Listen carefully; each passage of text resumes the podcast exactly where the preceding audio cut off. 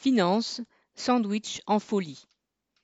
Quelle mouche a donc piqué la finance internationale pour qu'une boutique de sandwich attire des investisseurs du monde entier? Hometown Deli, situé à Paulsboro, petite ville du New Jersey, est un commerce qui, au cours des trois premiers mois de 2021, a vendu pour 5 305 dollars de sandwich, soit un marché somme toute modeste.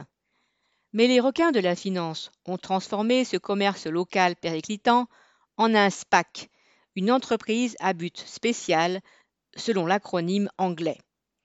Les SPAC sont des entreprises sans réelle activité économique, dont les statuts sont vagues et qui peuvent donc en toute légalité servir de support aux financiers, dont l'imagination est fertile dès qu'il s'agit d'argent.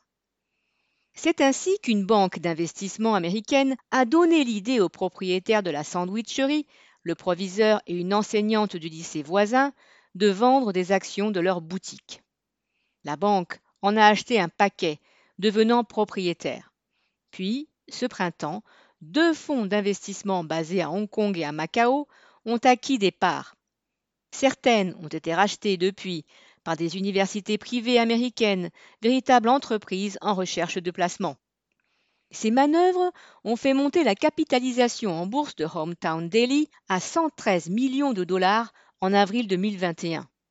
Cela fait beaucoup de sandwichs, mais à ce stade, le commerce n'était plus qu'un paravent pour que les spéculateurs puissent, par son intermédiaire, acheter d'autres entreprises ou procéder à des opérations financières.